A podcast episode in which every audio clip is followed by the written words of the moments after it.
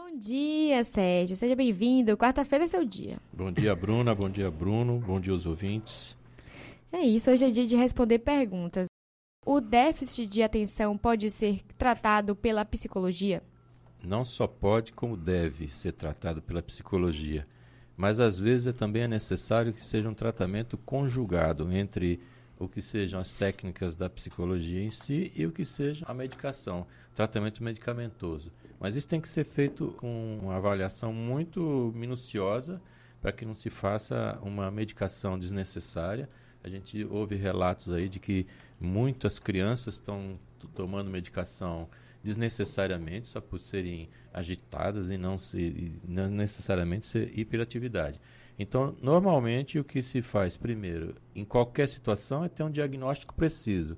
Depois, a partir desse diagnóstico preciso, você então vai ter o tratamento mais adequado, que normalmente pode ser trabalhado nas duas vertentes, parte da psicologia em si, com o tratamento em consultório, etc., e também conjugado com a parte de medicação.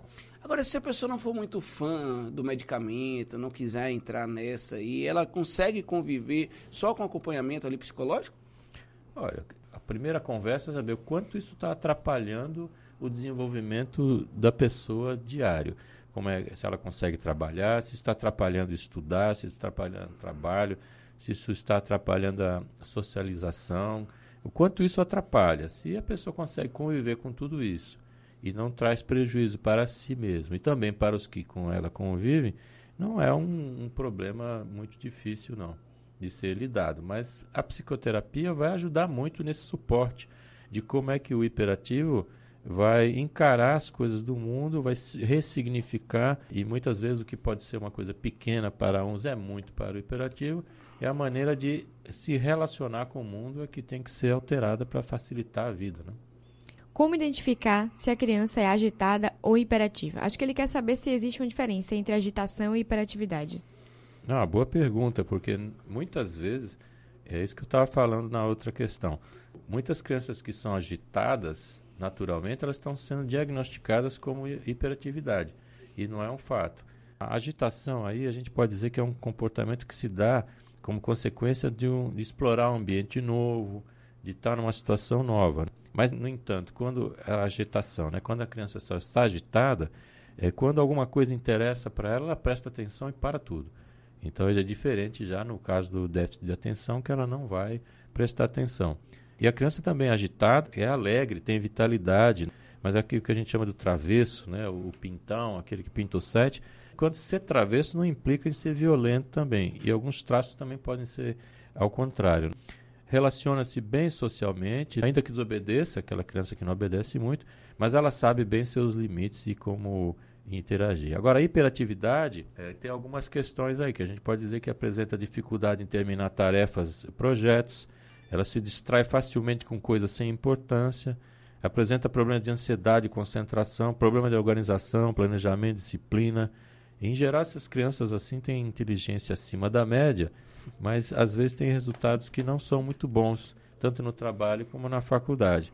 Apresenta impulsividade, aquela quietude mental no corpo, às vezes se balança as pernas, pé, mão, aquela, aquela agitação que é hiperatividade.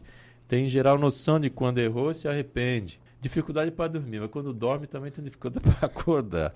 E às vezes tem uma falta de cuidado com as palavras, no sentido de que é tudo muito rápido. Então a diferença básica que eu vou dizer, respondendo a pergunta, é que na agitação, primeiro, assim, em relação às outras crianças que estão no, nos ambientes, essa criança é muito diferente, ela está se destacando muito, enquanto as outras estão brincando de uma maneira agitada, ela é muito mais agitada. Essa é uma questão.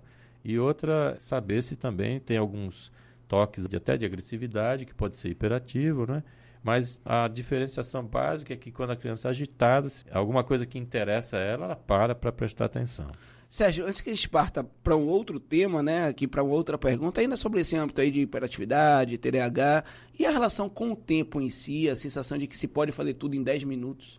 Sim, porque existe essa aceleração geral, essa hiperatividade tem a ver com muita ansiedade por trás disso e necessariamente a pessoa quer resolver tudo imediatamente porque tem muito mais para resolver e depois vem mais outras coisas, depois entra num processo e depois volta, depois vai, depois volta. Só de eu falar assim você já percebe que eu já acelerei aqui exatamente para você ver que isso é uma coisa constante no hiperativo. Ele vai ficar sempre com essa velocidade máxima. Por isso que é a importância do diagnóstico correto porque podem ser várias coisas implicando aí. Podem ser problemas físicos, podem ser problemas hormonais, podem ser problemas de ajuste, pode ter a ver com bullying, pode ter a ver com assédio moral e sexual, pode ter várias questões que podem modificar o comportamento da criança. Então, é, é preciso avaliar isso com muita calma e com ajuda profissional. Existe dependência de tratamento psicológico? Isso poderia ser considerado uma espécie de hipocondria? Em certo momento da psicoterapia, pode haver sim uma dependência psicológica e uma dependência do psicólogo.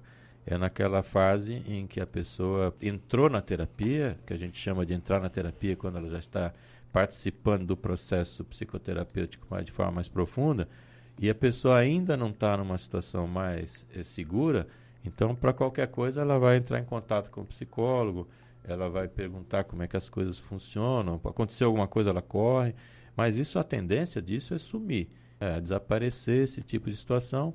E de outro lado também, essa dependência, se ela não sumir, ela é perniciosa. A psicoterapia, ela é uma exceção na vida da pessoa.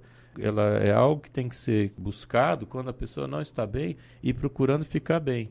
Mas a vida não é psicoterapia, ela é um auxiliar para que a pessoa possa viver bem. Então não se pode ficar dependente de psicólogo. E também os psicólogos, os profissionais também têm que estar atentos para não criar essa dependência psicológica. E às vezes nas mínimas palavras se cria a dependência psicológica. Um profissional, por exemplo, que cobra muito, cadê você? Você não tem voltado? Onde é que você está? Está sumido? Seu tratamento não acabou ainda?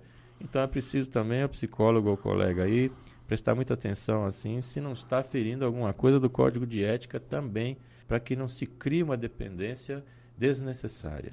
E existe casos até de pacientes que ultrapassam esse limite do pessoal e do profissional, ligando de madrugada, buscando incansavelmente em horários que não convêm, mas assim, realmente demonstrando essa sensação de dependência total e ultrapassando todos os limites. Sim, pode ser dependência, pode ser o estado também da pessoa naquele momento. Sim. Então, se a pessoa tiver com ansiedade muito alta, às vezes está com pensamento suicida, isso pode ser a qualquer momento do dia. Sim. Então, não é incomum a gente receber um, um WhatsApp, alguma coisa, assim, duas, três horas da manhã, isso não é incomum, porque o, o sofrimento ele não tem não tem hora para, né? E aquele momento que ele vai estar tá mais agudo esse sofrimento, a crise está maior, ele vai recorrer, o paciente vai recorrer àquela pessoa que está mais em contato com essa questão no momento e é o profissional.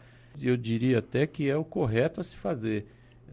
O profissional de psicologia ele também tem que estar preparado para fazer esse tipo de atendimento, seja lá que hora for.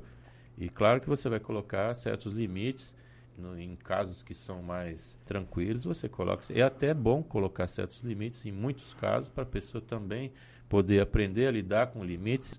Mas nos casos mais graves, que tem até um risco de, de suicídio, é preciso também ponderar essa questão e, e ter essa sensibilidade para poder avaliar isso. Sérgio, eu ia até emendar com uma pergunta já feita aqui por um ouvinte, mas você citou a palavra suicídio, né? E a gente acabou de sair desse mês aí de combate, de prevenção.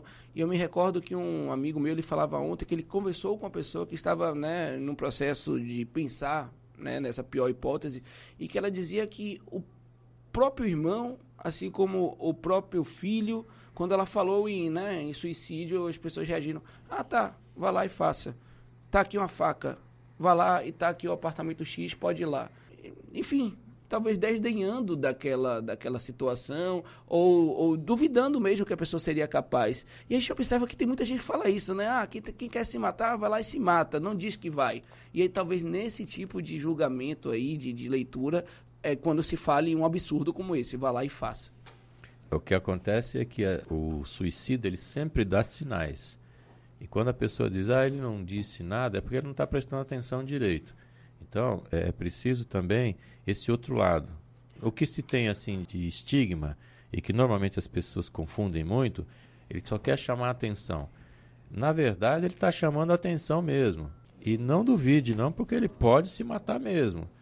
E depois, é, depois não tem depois. E diante disso, só complementando, Bruno, como, como lidar, né? O que dizer de fato ali? Na verdade, você não tem nem que dizer muito, você tem que escutar. Quanto mais você escutar essa pessoa e dizer a ela que tem alguém para falar, que ela pode ser escutada e que estamos juntos, vamos procurar juntos uma solução. E você não está só, já vamos ver o que está acontecendo. Mas isso com uma, com uma generosidade grande. Às vezes as pessoas lidam com essa questão de uma forma muito desrespeitosa, inclusive com o outro. E aí você já vê também onde pode ser as origens do problema. Sim. Uma, uma família que está dizendo, ah, pega uma faca aí, se atira ali, você já vê que há uma pista aí, um indício de que a geração do problema seja o problema esteja dentro de casa mesmo. Então não vamos desprezar qualquer sinal que se dê em relação a isso. A pessoa dizendo que no, mundo não está agradável, que ela é melhor ir embora para deixar os outros tranquilos, que ela está atrapalhando, que o mundo não é bom, que ela é melhor não estar tá aqui. Preste atenção, corra, chame as pessoas, converse com essa falar é sempre a melhor solução. É, inclusive eu ouvi de uma própria pessoa que tem depressão, que tentou suicídio algumas vezes, que ninguém quer se matar de fato. E, de verdade, eles querem mesmo chamar atenção. Eles só querem que aquela dor passe de uma forma ou de Isso. outra. Não necessariamente se matar. Ninguém quer tirar a vida, Exatamente. quer se livrar do problema. Exatamente. Como um advogado pode utilizar a psicologia ao seu favor? Aí a gente precisa definir o que é que ele está perguntando se está pensando em utilizar a psicologia a favor para poder manipular as pessoas, aí eu já desaconselho fortemente. Aí uhum. eu acho que uhum. quem está pensando em manipular os outros através da psicologia já é um primeiro indício que precisa fazer uma psicoterapia, a própria pessoa. Agora, olhando por um lado mais, mais tranquilo da história, seria que eu imagino que seja a pergunta dele, é você poder compreender os tipos psicológicos que a gente vai encontrar no dia a dia e a partir dos tipos psicológicos você poder traçar algum tipo de approach, a depender se a pessoa é muito agressiva, você então vai se relacionar de uma certa forma. Se a pessoa é muito calada, muito tímida, você vai se relacionar de outra forma. Então, a psicologia pode ser útil no caso da pergunta, para conhecer os outros e poder lidar com esses outros de forma mais adequada. Mas isso não serve só para o, o caso aí que foi colocado, serve para todo mundo em todas as situações. Tem uma sobrinha de 18 anos estudando para o vestibular, que sempre foi alegre, mas agora só anda assustada, chora à toa, não quer sair de casa e até teve taquicardia. O que pode ser? Esse tipo de situação ela precisa ser olhada com bastante calma. Primeiro, saber se esse comportamento não é comum, que às vezes a pessoa chora a vida inteira, é uma pessoa mais sensível que para qualquer coisa chora. Mas o que ele está dizendo aí, é, pelo que eu entendi da pergunta, é que teve alguns sintomas físicos já, né? Taquicardia, já teve algumas alterações, está chorando por qualquer coisa. Tem um, um, um, elemento estressante aí por trás, que é o, o vestibular, é uma fase de muita ansiedade. O caso precisa ser analisado e diagnosticado por algum profissional de saúde, psicólogo ou psiquiatra, porque pode acontecer, pelas características, essa pessoa pode estar numa depressão e pode estar aí com uma também pode estar com a síndrome do pânico, um transtorno de ansiedade generalizado. Então, a gente não consegue fazer esse tipo de diagnóstico assim só pelo relato Precisa realmente observar a pessoa, o paciente em si, para poder identificar quais são as causas. Mas, de qualquer forma, é preciso fazer alguma coisa. E, e os que estão em volta precisam sempre correr atrás de um diagnóstico mais preciso. Nesse caso aí, elementos estressores precisam ser trabalhados. Essa pessoa que está agora está assustada com tudo. Tem vários sintomas aí que podem ser de vários transtornos diferentes. Então, Apenas o diagnóstico profissional é que vai identificar. Não adianta fazer o chazinho da vovó, não adianta dizer que é assim mesmo, não adianta dizer que não, não se preocupe não, existe muita pressão social, 18 é, anos, né? Isso. Tem muita pressão social por, em vários motivos, existe muito, muita cobrança interna da própria família e externa para que passe no vestibular, tenha isso, tenha aquilo, existe muita pressão. E às vezes a pessoa não está preparada. Sim. Então, em qualquer momento, como a gente falou agora há pouco na outra pergunta referente ao suicídio, a família não pode se omitir nesses casos e precisa tomar alguma atitude, consultar alguém, não sabe com quem falar, fale com um médico, fale com alguém que conhece, fale com um psicólogo, fale com alguém que possa fazer essa indicação, mas a gente não pode desprezar nunca o sofrimento do outro porque senão o nosso sofrimento também poderá ser desprezado. A gente não faz para o outro aquilo que a gente não gostaria que fizesse conosco. É, e tudo é cíclico, né? Tudo é cíclico, é então é troca. Sérgio, muito obrigada. Você sempre Eu... brilhante. Quarta-feira que vem estamos de volta. Eu que agradeço. Com essa tranquilidade para explicar assuntos assim, com essa leveza, né? Eu acho massa. Obrigada, viu? Eu que agradeço. Muito obrigado a todos.